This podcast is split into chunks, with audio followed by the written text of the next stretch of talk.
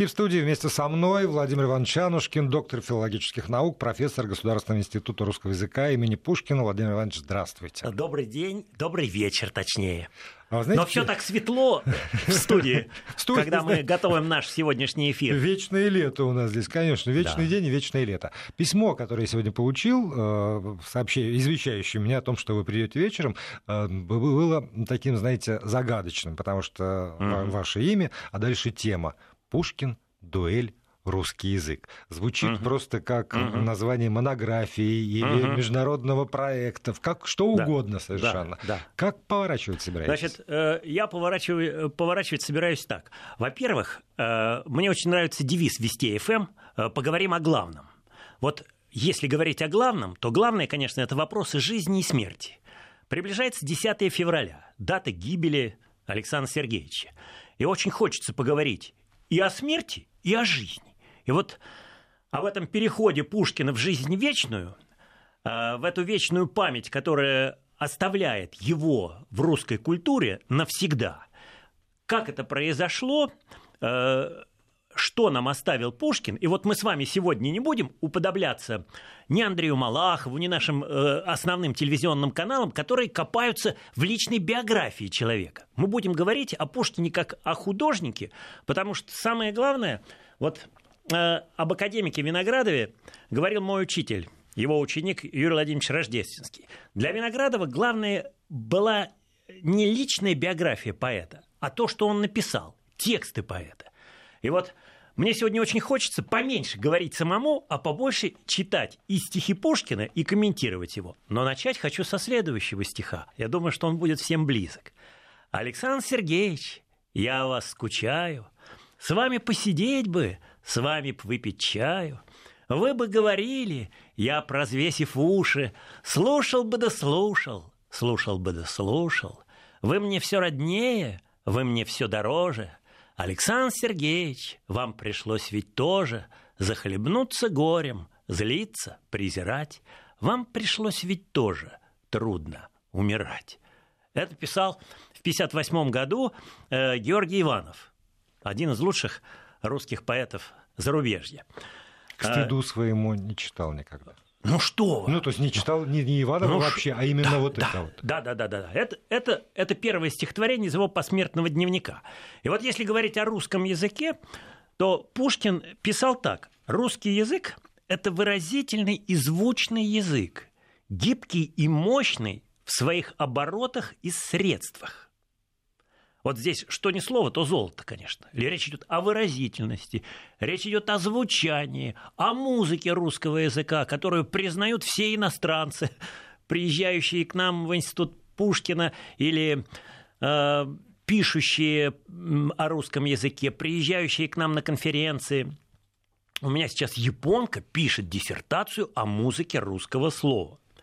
Но дальше еще интереснее переимчивый и общительный в своих отношениях к чужим языкам. Вот мы с вами люди переимчивые. Мы очень почтительно, уважительно относимся к чужим культурам, но вот когда мы слепо копируем чужие культуры, это, наверное, дурно. Это приводит нас, как правило, к поражениям.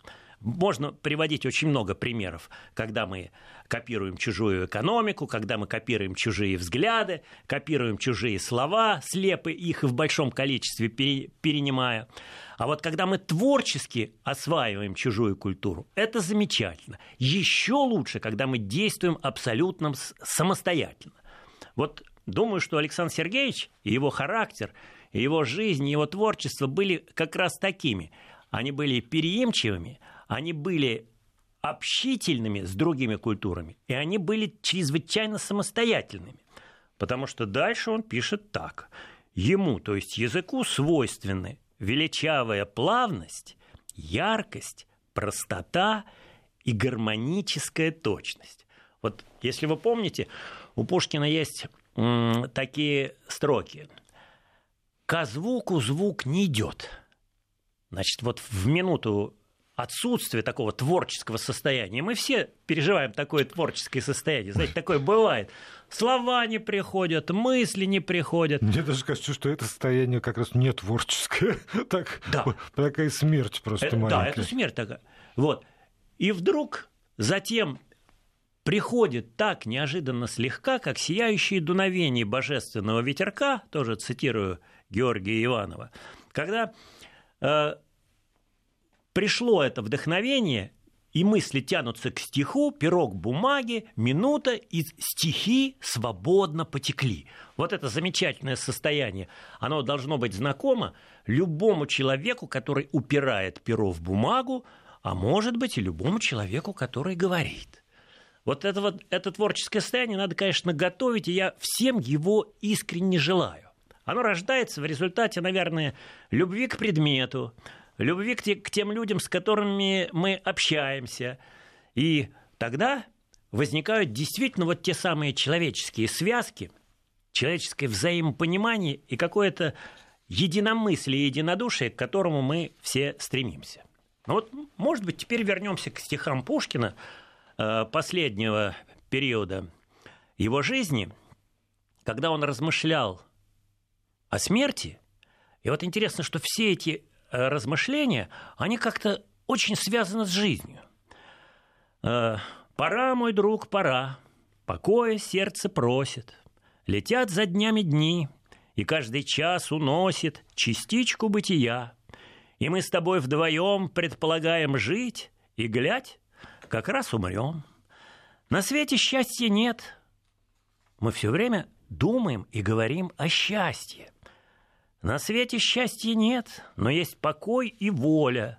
Давно завидная мечтается мне доля. Давно усталый раб замыслил я побег в обитель дальную трудов и чистых нег. Вот тут надо размышлять. Что такое труды, которые для нас благословенны? Вот дай Бог каждому из нас, чтобы мы чувствовали, что когда мы трудимся, э, а мы напрягаемся, нам не всегда легок труд.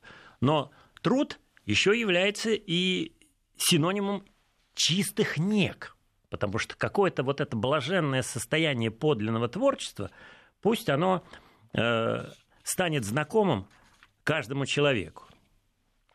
Впрочем, это стихи 1834 года. Но в 1936 году в предвкушении, в предчувствии преддверии своей гибели Пушкин очень много пишет о жизни и пишет как бы свои замечания. Вот э, свои завещания.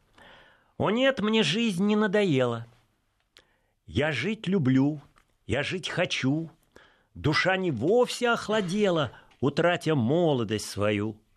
Еще хранятся наслаждения для любопытства моего, для милых снов воображения – для чувств, дальше многоточие, это, видимо, недописанное стихотворение, написано всего. Вот, вот пусть каждому из наших слушателей, и вам, Владимир, и себе тоже желаю, вот этого ощущения, что жизнь еще не кончается, и еще хранятся наслаждения для любопытства вашего. Что вот многое может быть сделано в жизни, но надо ставить еще новые какие-то задачи, препятствия и э, э, стремиться осуществить, осуществить прежде всего, конечно, свой талант.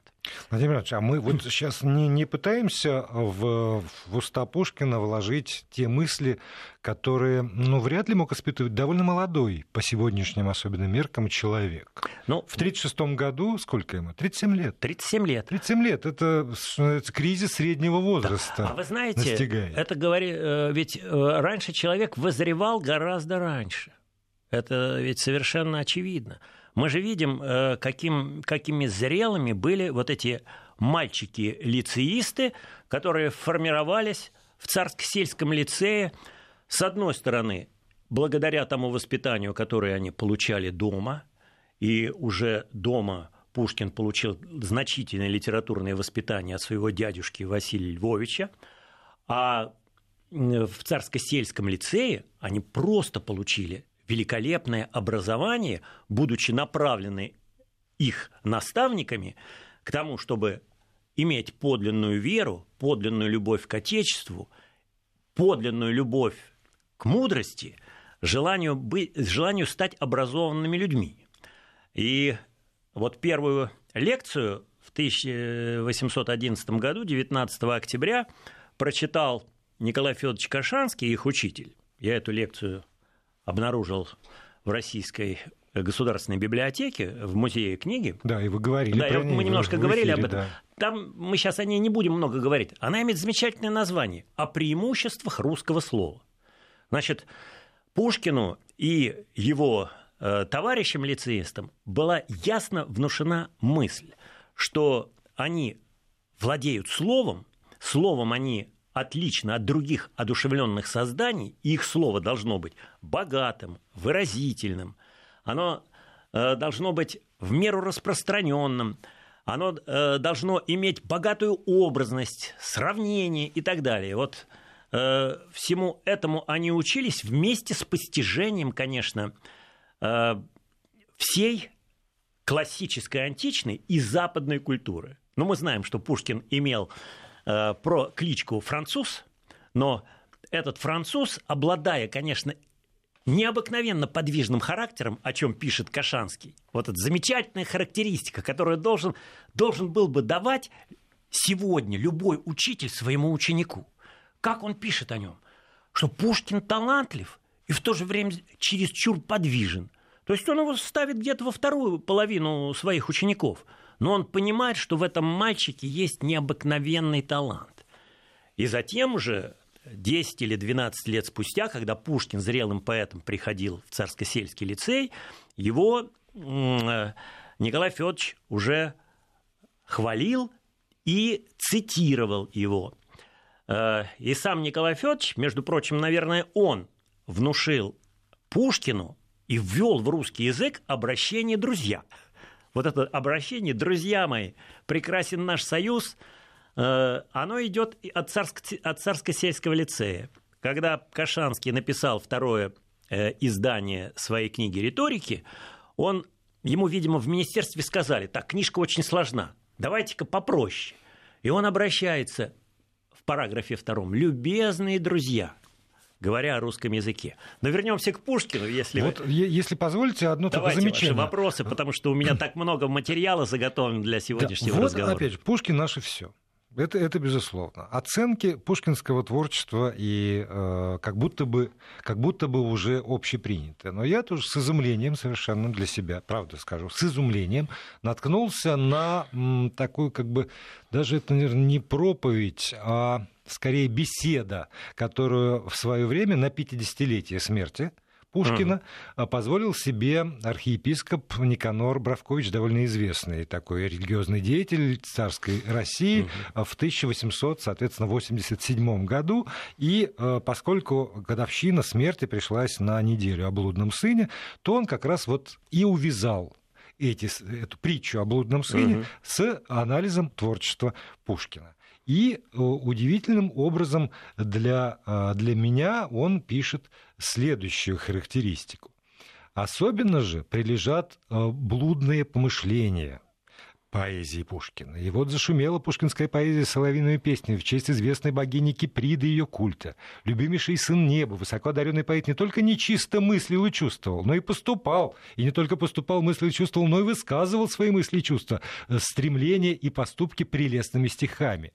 Все изумились так, Обратите внимание прелесть. на, на значение слова «прелестный». Прелестный. Прельщающими. Прельщающими, да, прельщающими да. к, слово «лесть», к, обман. К греху, да. да. Все изумились этой прелести и извинили, извинив, пристрастились к ней, и мы низко упали к нашему времени, далеко ниже древнеязыческого мира. Даже у язычников такие дела считались постыдными, а в речи в обнаженных подробностях невозможными. Увы, наш поэт всякую нечистую свою мысль выражал вслух всего света, всякое нечистое чувство выражал вслух.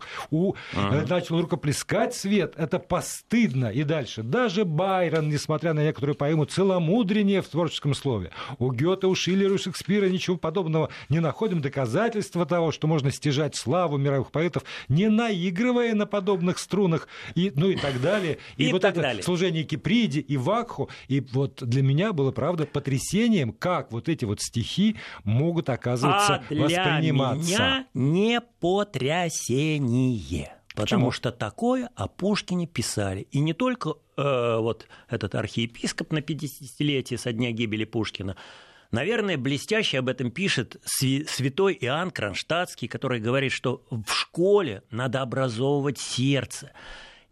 И он тоже резко высказывается относительно Пушкина, то, то есть, по-видимому, о тех стихах, где были вот эти, может быть, прельщающие мысли. Ну, И я вам скажу следующее. Все до последнего периода творчества. Вот не, я думаю, что Пушкин человек живой, со всеми противоречиями характера, мировоззрения. И Пушкин прекрасен для нас тем, что он понимает свою греховную человеческую природу и пытается от своих грехов очиститься. И вот эта чистота пушкинская, она звучит не только в поздних стихов. Вот это очищение, этот приход к христианству. Мы сейчас по стихам это все увидим. Э, но, и, но вне всякого сомнения и в ранних стихах. Теперь вернемся к тому, о чем я сказал в начале. Знаете что? Давайте не будем копаться в чужой биографии. Давайте не будем так не биография, про, про, про, э, исчислять. Нет, архиепископ сказал как раз о жизни Пушкина. И, а, о жизни и в слове он жизни... это пропагандировал, и общество прельстилось. Общество отчасти прельстилось. Вот надо очень хорошо понимать, что всякая литература все-таки в конце концов зовет к добру, благу, истине, красоте и хочет найти правильность поведения человеческого, правильность счастливого состояния. Ну вот давайте при, Вспомним какие-нибудь прельщающие стихи.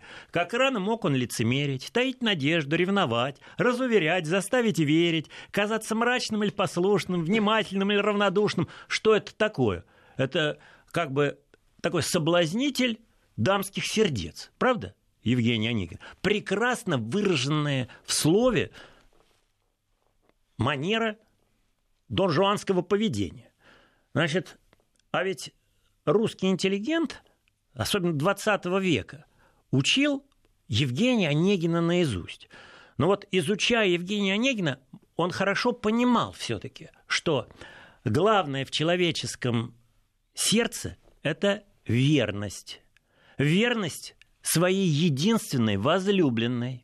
И Пушкин, видимо, такую единственную возлюбленную искал – и нашел ее в образе Натальи Николаевны. А что было до этого? Ой, это, по-моему, тоже, тоже масса э, споров. А. Давайте не будем погружаться а давайте, в отношения вот давайте, с Натальей Николаевной. Давайте Мы сейчас уйдем в эти на новости. отношения не будем погружаться не будем. и на детекторе лжи не будем проверять Александра Сергеевича. Ни в коем случае. Мы здесь с Владимиром Ивановичем Нанушкиным остаемся, слушаем новости, а потом продолжаем о Пушкине. Продолжаем уроки русского вместе с автором и ведущим, собственно, этой программы Владимиром Манушкиным, доктором филологических наук, профессором Государственного института русского языка имени Пушкина. Если у вас по ходу этого эфира рождаются какие-нибудь комментарии, uh-huh. замечания, uh-huh. вопросы к Владимиру Ивановичу, то не стесняйтесь. 8 903 170 63 63 – это тот номер, на который можете писать в WhatsApp и Viber. Если удобно пользоваться смс-порталом, то тогда короткий номер 5533 и э, в текстовом поле слово «Вести». Не забывайте в начале сообщения ставить, чтобы это пришло сюда, в нашу студию. А мы продолжаем о Пушкине, чтобы реабилитировать себя, по крайней мере. Владимир Иванович, позвольте несколько, давайте, несколько, давайте, да, несколько строчек что? из Александра Сергеевича. Давайте, да. В часы забав или праздной скуки. Бывало, лирия моей вверял изнеженные звуки безумства, лени и страстей, но и тогда страны да. лукавой невольно звон я прерывал и лил потоки слез нежданных, и ранам совести моей отраден чистый был елей. Совершенно верно. Вот от страстей перейти к вопросам совести. И надо сказать следующее, что вообще художественная литература представляет нам многие ситуации в конфликтном виде. И вот то, как ты, читатель, разрешишь этот конфликт, э, приведет тебя, может быть, в будущем к каким-то и твоим поступкам. Поэтому можно сказать следующее. Духовная литература, вот заповеди какие-то, нам прямо говорят о том, как должно себя вести, да, не лги, не прелюбодействуй и так далее, и так далее. А в художественной литературе те же самые мысли выражаются в каком-то конфликтном разрешении. Вот мы читаем Евгения Онегина, и мы не поймем, а кто прав? Татьяна, не ответившая на чувства Онегина, Онегин прав ли, что он пытался совратить чужую жену. Совратить чужую жену, да? И, так, помилуйте, батюшка, вы противоречите сейчас неистовому Виссариону Белинскому, который сказал, что она не подчинилась велению своей, своего свободного сердца. Э, Но я другому ну отдана и буду веком и верна, извините. Вот, значит, теперь смотрите, что, Перед что нам дает, любви, что нам дает людьми Пушкин, обещание. что нам дает Пушкин и, худ, и в его лице художественная литература. Я другому отдана и буду век ему верна. Помните, чем заканчивается повесть Дубровский? Я жена князя Минского. И вот теперь, смотрите, мой любимый роман, с которым я собираюсь петь с симфоническим оркестром Дома ученых. У меня 12 февраля премьера. Вы что? Ну, так, значит так, д- любимый роман... Сейчас премьера или 12 12 февраля. То есть сейчас не будете петь? Нет. Знаете, мне очень хочется, но нет рядом ни фортепиано, ни симфонического оркестра. Сам Поэтому понял. я прочитаю этот да. стих, но уж очень я его люблю, потому что здесь тоже говорится о верности, но говорится как бы наоборот показывая вам вот эту ситуацию. И этот стих, когда его исполняют другие певцы, простите меня, они не понимают, чего они поют. Извините меня за такое э, смелое, дерзновенное противостояние другим толкователям и, чтецам. Ворон к ворону летит, ворон ворону кричит. Ворон, где б нам пообедать, как бы нам о том проведать? Ворон ворону в ответ, знаю, будет нам обед. В чистом поле под ракитой богатырь лежит убитый. А это же они два чертенка, два Мефистофеля таких. Кем убиты от чего, знает сокол лишь его, да кобылка вороная, да хозяйка молодая. Сокол в рощу улетел, на кобылку недруг сел, а хозяйка ждет милого, неубитого, живого. Страшный стих об измене о предательстве. А его исполняют, знаете, так. Ну, сокол, сокол в рощу улетел, ну так, ну ничего, ну теперь вот она другого нашла. Она, она виновата во всем. О чем этот стих? О верности. Только о верности наоборот показанной. Вот это надо очень хорошо понимать.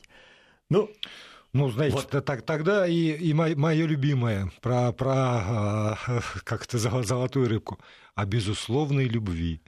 О безусловной любви да. этого старика к своей ну, не самой лучшей не на свете лучшей. жене, но ведь да. через всю конечно. жизнь пронес. Через всю жизнь. На все готов какое ради нее. Да. Какое смирение? Какое смирение и какое подчинение воле Божьей. И вот теперь о грустном, и как от грусти Александр Сергеевич переходит к веселью. «Долго ли мне гулять на свете, то в коляске, то верхом, то в кибитке, то в карете, то в телеге, то пешком?» Замечательный романс на музыку композитора его времени. Он размышляет, как всякий человек. Вот смотрите, в духовной литературе, если вы помните, какие великолепные строки. «Скажи мне, Господи, кончину мою, и число дней моих, которые мне суждены. И вот каждый человек размышляет над этим. И он дальше весь стих строит на тем, где мне суждено умереть. Не в наследственной берлоге, не среди отческих могил. На большой мне знать дороги умереть Господь сулил. На каменях под копытом, на горе под колесом, или во рву водой размытым под разобранным мостом. Интересно, что роман споется, вот так строится музыка – стих как бы трагичный, говорит о том, где же мне умереть, а мелодия должна быть веселая, такая разнообразная. Э, а дальше, после того, как он все это перечислил, или в лесу под нож злодею попадуся в стороне, долго ли мне в тоске голодный пост невольный соблюдать и телятиной холодной трюфли яро поминать? То ли дело, рюмка — то ли дело быть на месте, по Мясницкой разъезжать, о деревне, о невесте на досуге помышлять. Значит, вот каков переход человеческих чувствований от вот этих тяжелых раздумий к быту, к своим реальным потребностям. То ли дело рюмка рома, ночью сон, поутру чай, то ли дело, братцы дома, ну пошел же, погоняй, то ли дело, братцы дома, ну пошел же, погоняй. Эх, Вот не, не останавливает вас отсутствие вот рояля или вот симфонического оркестра. Ну, что сделать? Вы единственный, кому это позволяет в этой студии. Ну, я же сегодня без гитары пришел, видите, все, я э, оркестр не приношу сюда и не приглашаю. Вот, значит, все, о чем люди говорят, это, конечно, касается счастья. И вот о счастье Пушкин пишет и в последние годы своей жизни. Вот, например, стихотворение 1936 года. Э, вроде это перевод э, Альфреда Мюссе, но это имя, имя француз, имена французов не разрешали э, поминать, поэтому он написал из Пиндемонти, имя итальянца некоего. О счастье пишет следующее. «Иная, лучшая потребна мне свобода. Зависеть от властей, зависеть от народа, не все ли нам равно? Бог с ними.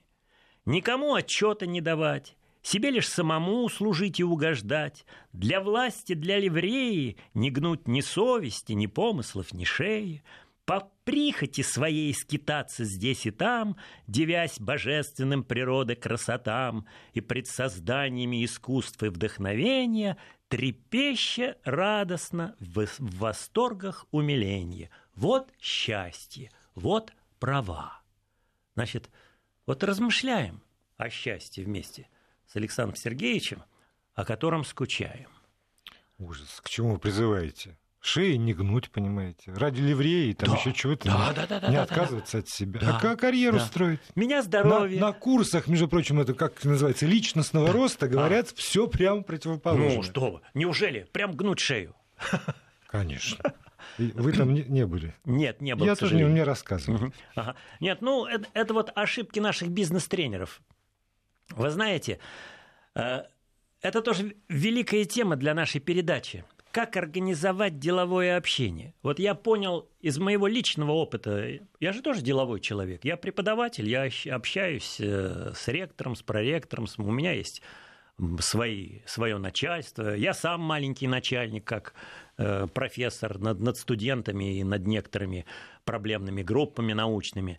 Э, вне всякого сомнения, мы должны словом, в котором выражается наша энергия, наша воля – Э, наш разум, который рождается в сердце нашем, в нашем настрое, объединять людей. Объединять людей для всего доброго, мудрого, счастливого, благоустроенного. Э, и Пушкин, вне всякого сомнения, здесь очень многое нам дает. Причем дает именно последними своими стихами. Когда вот он приходит к выводу о том, как же, вообще говоря, надо жить на свете. Потому что когда он пишет, чувства добрые я лирой пробуждал. Это стихотворение тоже 1936 года. Я памятник себе воздвиг нерукотворный. А затем, конечно, его совершенно гениальное приложение э, молитвы Ефрема Сирина. Я сегодня в Николо-Угрешской семинарии одного батюшку, проректора, учил читать это стихотворение. Вот это к вопросу о том, как воспитывать произношение. Послушайте, пожалуйста, если у нас есть еще одна секунда. У нас есть 30 секунд. 30 секунд. Вот да. послушайте, я сейчас прочитаю как бы на одном дыхании, и мы должны свое произношение тренировать именно таким образом. Отцы-пустынники и жены непорочны, чтоб сердцем возлетать во области заочны, чтоб укреплять его средь дольних бури битв, сложили множество божественных молитв но ни одна из них меня не умиляет, как та, которую священник повторяет в дни печальные Великого Поста. Всех чаще мне она приходит на уста. А прочитаем после паузы. Как скажете. Вместе с Владимиром Ивановичем Манушкиным, доктором филологических наук, профессором Государственного института русского языка имени Пушкина. Владимир Иванович, я настаиваю, чтобы вы завершили чтение э, этого стихотворения. Этого замечательного стихотворения, которое называется еще «Молитва». Владыка дней моих, дух праздности унылой, Любоначалие змеи сокрытой сей И празднословие не дай душе моей. Но дай мне зреть мои, о Боже, прегрешения, Да брат мой от меня не примет осуждение, И дух смирения, терпения, любви И целомудрия мне в сердце оживи. Это приложение молитвы Ефрема Сирина, которое читается регулярно в дни Великого Поста, а мы вот сейчас как раз ну, да, ушли от, от недели о блудном сыне. И здесь, здесь что не качество, то требует обсуждения, потому что праздность наша, наше уныние, которое приходит в нас, как раз когда мы сомневаемся в хороших качествах того или иного человека. А дальше, кстати, дальше про русский язык. Не будем празднословными. Через 10 минут передачу закончим. А дальше и дух смирения. Вот надо понимать правильно это слово. Терпение, любовь, любовь долготерпит. Любви главное чувство, которое создается в отношениях между людьми и рождается в результате речевого контакта, кстати. Ну, ну, ну, ну, да, да, да, да, да, я понимаю ваши, ваши сомнения. Иногда взгляды И достаточно. целомудрие мне в сердце оживи. Целостность вот такого душевного, умственного состояния человека. Потому что целомудрие распространяется и на душевное состояние, и на физически целостное состояние человека. Э, вот я думаю, что мы должны очень хорошо понимать, что Пушкин, как всякий человек, понимал свои грехи. И да, когда и, и даже, тот или иной человек не хочет есть. поверить в то, что Пушкин да, был вот, грешен. Да, извините, это мы, это мы уже перешли к обсуждению послания, которое я успел прочитать Владимиру Ивановичу, пока у нас была тут пауза в разговоре. Николай из Новосибирска пишет, и это действительно очень... Спасибо вам, Николай, вы даете повод для очень важного разговора. У Пушкина, правда, были матерные стихи? Не хочется в это верить просто. А они... А почему же не хочется? Они были не матерные, потому что вот эта самая э, игривая эротическая поэзия, основателем которой был известный Барков, который прямо, напис... прямо писал и называл э, э, части тела своими именами нехорошими. Но Пушкин, конечно, в годы юности отдал дань вот этой самой эротической поэзии. Э, между прочим, он эти стихи не публиковал, они э, были только рукописными, и, э, и он, вообще-то говоря, от них отрекался отстранялся. И когда тот или иной человек, большой любитель Пушкина, а мы все его любители, говорит, что этого не может быть, но, к сожалению, это может быть. Или не к сожалению. Это нормальные какие-то этапы взросления да. мальчика, когда, да. извините, гормоны и прыщи, да. редко кто от этого удерживается. Давайте будем честны. И потом, э, так ли уж важно, для нашего отношения к Александру Сергеевичу, были ли у него действительно в юности те или иные, даже стихотворные грехи, если в итоге мы получили то, что да. получили, гения русского, да. русской поэзии. Меня очень пленяют четыре строчки Э, тоже найденные в рукописях. «Напрасно я бегу к сионским высотам, грех алчный гонится за мною по пятам. Так ноздри пыльные уткнув в песок сыпучий, голодный лев следит оленя бег пахучий». Потрясающий образ. образ да. Грех за нами смотрит, как вот этот голодный лев, который вот подстерегает нас и готов в нас вцепиться, потому что он чует бег пахучий да, но благородного при, оленя. Но, но при этом, если человек справляется и с этим львом. Конечно. Я позволю себе еще одну цитату из, собственно, той проповеди, которую уже сегодня приводил. А, во вступлении Нельзя говорить о жизни и деяниях апостолов Петра и Павла, царей Давида и Соломона, не касаясь Петрова отречения от Христа – Павлова «Гонение на Христа», Давидова «Покаянного псалма «Помилуй меня, да. Боже» и Соломонова «Экклезиаста» с обстоятельствами, при которых покаянный псалом и «Экклезиаст» были написаны. Ну, правда, вот эти вот стихи Пушкина, это ведь даже близко не стояло с тем, что совершил Петр, отрекаясь Конечно. трижды от Христа. И Конечно. тем не менее, угу. апостол знаем где. Вы знаете, вот э, э, можно за, будем завершать нашу передачу еще двумя стихотворными текстами. Да. Первый тоже из Жоржа Иванова. «Россия – счастье, Россия – свет, а может быть, России вовсе нет, и над него и закат не догорал, и Пушкин на снегу не умирал».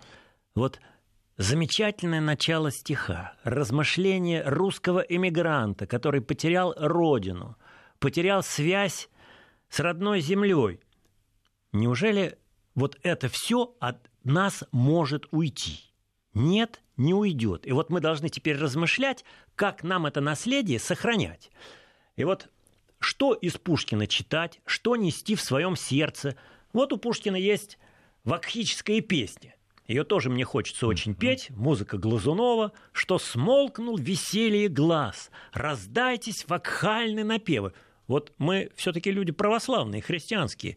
А, понятно, что молодой человек пишет о той радости, которая существует в любом молодом, студенческом, лицейском коллективе.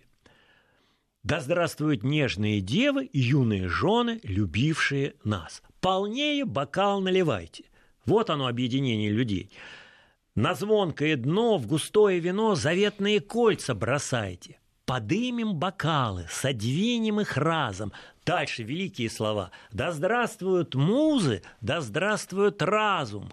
Ты, солнце святое, гори, как эта лампада бледнеет пред ясным восходом зари, так ложная мудрость мерцает и тлеет.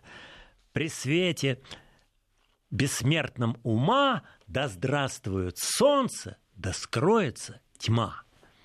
Вот солнце русской поэзии не закатилось в дни печали, гибели Пушкина писали «Солнце русской поэзии закатилось», а мы чувствуем, что наша культура по-прежнему сохраняет имя Пушкина, и мы несем это имя в своем сердце. Но надо действительно реально это имя нести, зная его тексты, размышляя над их смыслами и напитывая ими свою жизнь.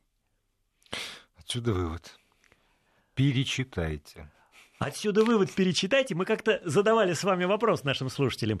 Э, какие строчки Пушкина вы помните, что вы помните? Да, вы знаете, я бы много посоветовал... Очень. Много очень, да. Я бы посоветовал перечитывать. Я бы посоветовал каждый раз влюбляться в новые строки. И вот, знаете, вот у меня каждый месяц как бы новый стих, новый стих который я ношу в своем сердце. Вот одно время я бредил э, монологом Сальери, другое потом бредил монологом Бориса Годунова. Потом я бредил э, молитвой Пушкина. А я монологом Мефистофеля из сцен из Фауста. Ну да. да. Ну, на этом все. Приходите, приходите к нам еще. Спасибо, Спасибо Владимир большое. Иванович. До свидания.